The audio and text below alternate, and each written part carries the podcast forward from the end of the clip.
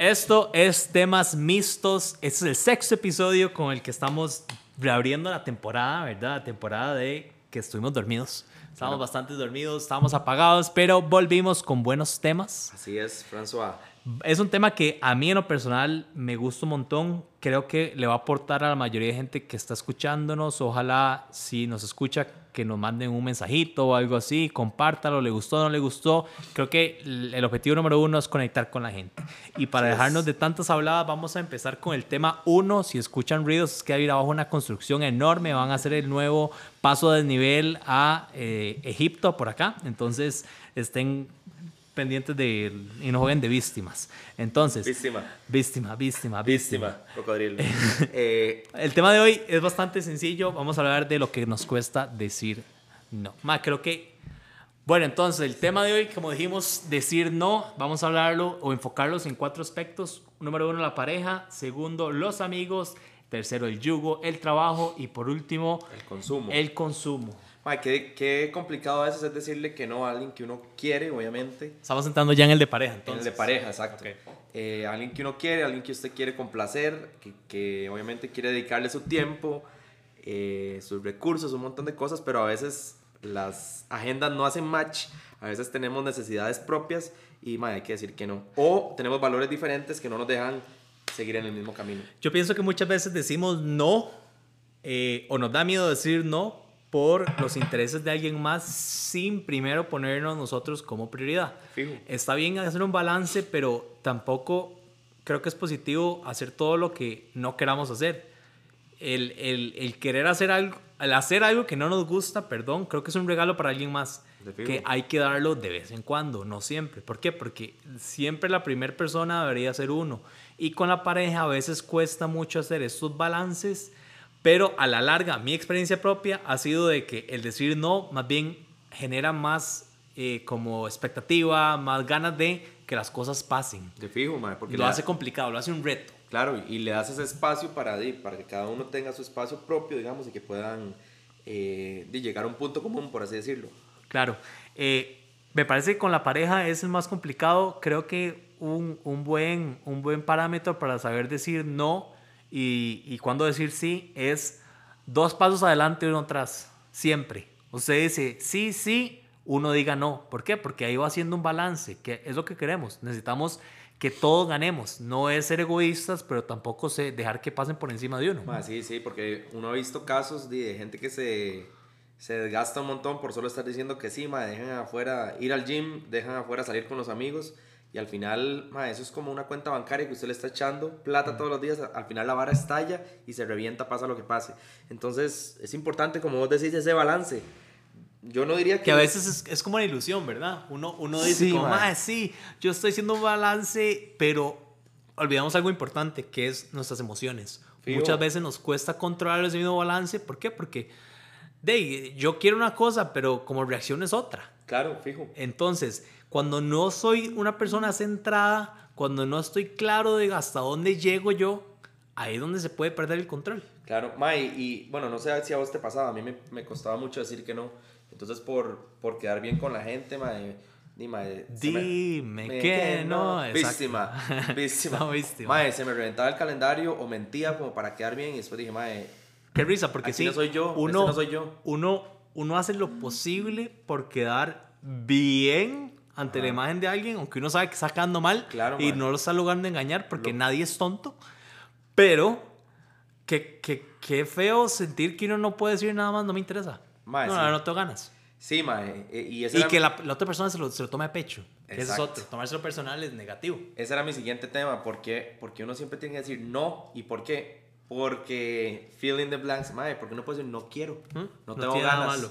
Quiero quedarme en la choza jugando Play. Quiero quedarme en la choza viendo Netflix mae, eh, horrible, digamos. Son, varas que por lo menos a mi experiencia tuve que aprender. Y, y, ahora obviamente no le quedo bien a todo el mundo. Y fijo, hay gente que habla de mí. Pero tengo más tiempo para mí. Eh, tengo más tiempo para mis proyectos y me siento súper bien. Y a la larga, volviendo al tema de la pareja, la pareja entiende. ¿Por qué? Porque la pareja también tiene sus propias necesidades y sabe cuándo tiene que decir no. Si usted toma la iniciativa y usted dice que no, ella se va a sentir empoderada o él se va a sentir empoderada también por decir no. Sí, sí, y eso está y se van a sentir bien a, la larga los dos. Y eso está todo bien, man. Es lo que nos sirve a los dos. Exacto. Sí, yo creo que en el tema parejas es necesario muchas veces decir no. Es necesario ponerse uno como prioridad. ¿Por qué? Porque la pareja no pueden ser medias, yo siempre digo, uno no puede ser una media naranja, tienen que ser dos naranjas completas. Sí, o, en mi caso... ¿Usted cuál fruta le gusta? Usted, sí, cuál fruta que la suya. Pero el tema es que uno no debería necesitar a otra persona. Debería complementarse y disfrutar ese balance de cuando están juntos. Porque hay momentos donde tienen que estar juntos y hay momentos que no.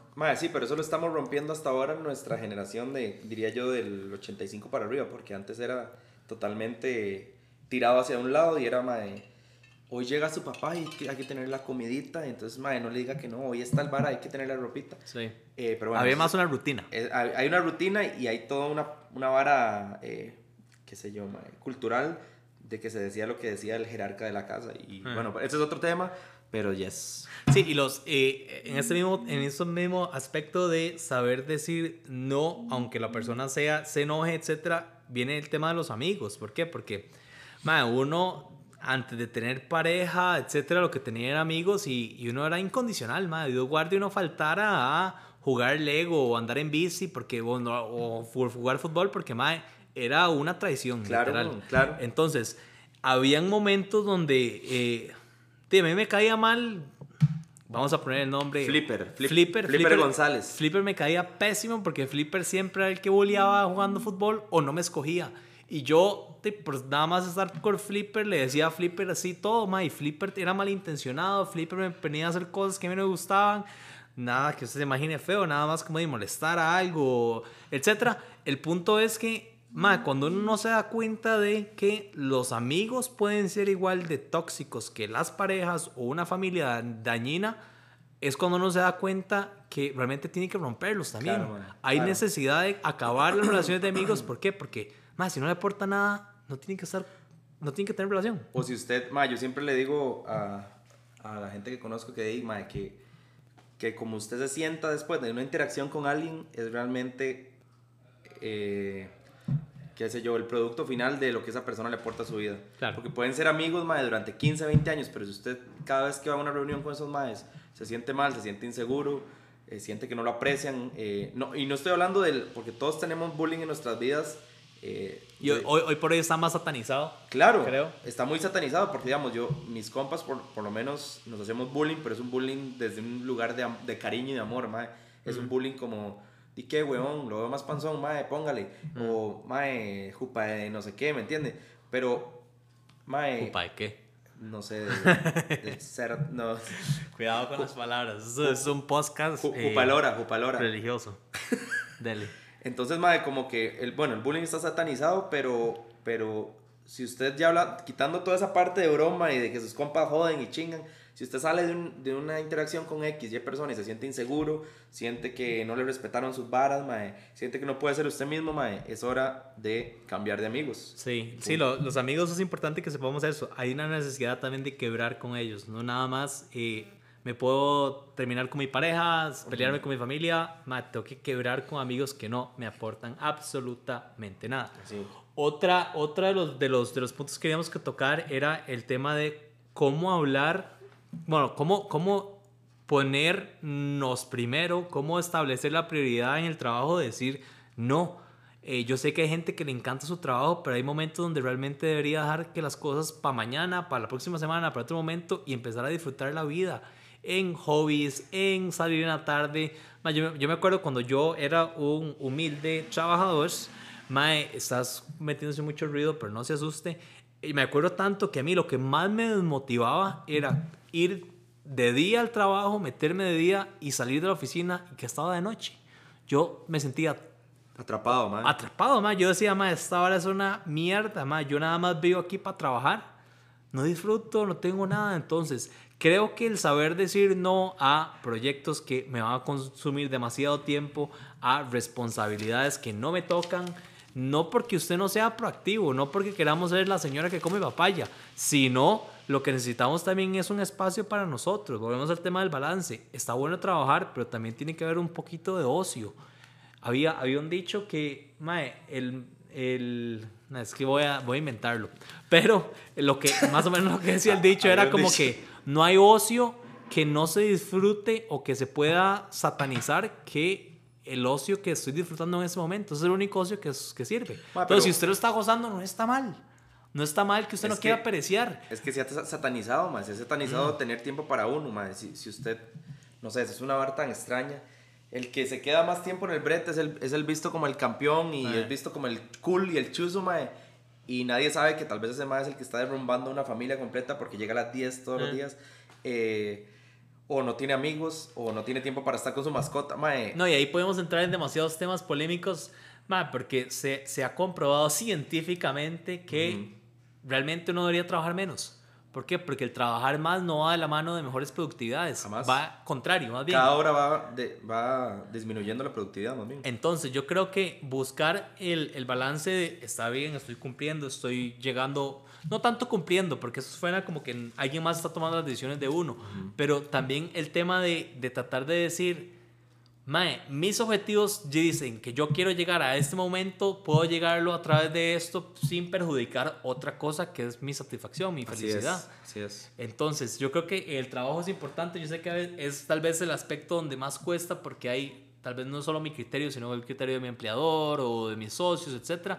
Pero, mae, es importante llevarse esa hablada, esa, esa, esa peleada. ¿Por qué? Porque a la larga pasamos el 60% de nuestro tiempo de la vida trabajando. Entonces, si no estoy disfrutando lo que hago y lo que estoy haciendo me da espacio para hacer más cosas que me gustan, claro. no debería estar ahí. Me parece súper bien y aprender a decir que no en el brete, aprender a decir, ma, yo salgo a las 4. Obviamente, hay, hay puestos y hay proyectos en los que usted no va a poder salir a las 4 o a las 5 a la hora que salga, pero ma, que la vara sea, que no sea la regla, sino que sea una excepción. excepción porque el tiempo se va mucho más rápido. Se va volando. Ya, imagínate, yo me acuerdo cuando yo tenía 18, ya voy para los 55. Sí, mae, no, no, totalmente.